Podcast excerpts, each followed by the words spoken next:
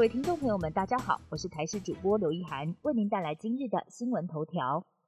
指挥中心宣布，下周要开放新冠疫苗混打，首波会先让打过第一剂 A Z 疫苗的专责医院第一线医护人员混打莫德纳疫苗，大约是有三万三千人符合这样的资格。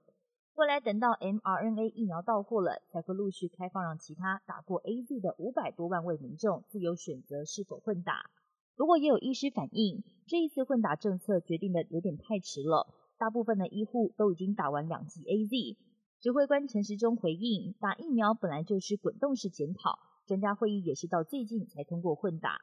而另外，为了让疫苗可以有效运用，指挥中心在评估疫苗数量后，也宣布第九类的五十三岁、五十四岁民众。如果有在七月十九号前有意愿登记要打莫德纳，从今天下午四点开始可以预约接种第一剂莫德纳。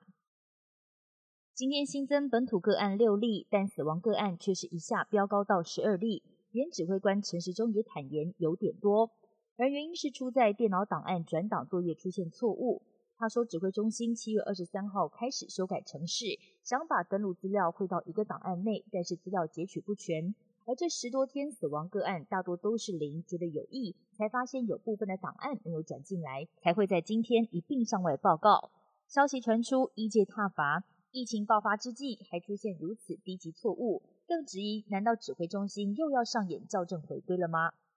中部降下大雨，高铁行驶也受到影响，因为苗栗路段边坡滑动，范围还有扩大的疑虑。因此，高铁从中午十二点开始，苗栗到台中区间双向都暂停通行，也造成列车严重误点。有经过苗栗跟台中的民众都必须要下车，转乘接驳巴士或台铁到其他高铁站，这让不少乘客直呼太不方便。还有人认为配套措施不够完整，无法回家过父亲节。交通部长王国才则表示，目前风雨太大，无法抢修，等到天气好转，抢修进度就会加快。原本第九号台风卢碧减弱为热带性低气压，今天早上十点从新竹登陆，下午两点出海结构重整。气象局表示，十二小时内可能会再度增强为台风，但距离会越来越远，对台湾的影响也会变得比较小。如果西南气流持续影响，中南部的雨势还会再下好一阵子。部分山区现在都已经达到超大豪雨等级了，预估八号雨势还会有豪雨等级。气象局长郑明典也发文说，是因为地形锁住作用，强对流在特定区域增强，引发更多水汽集中，因此中南部很可能会是防灾热点，提醒大家要多加注意。冬奥男篮金牌战今天登场，美国跟法国在本届奥运两度交手。虽然美国第一场爆冷吞下败仗，但这次复仇成功。在杜兰特 KD 全场二十九分的带领之下，美国中场就以八十七比八十二有惊无险完成奥运四连霸。而 KD 第三面金牌到手，不但是并列奥运史上最多金的男篮选手，连三届得分破百的纪录，也超越了乔丹及詹姆士。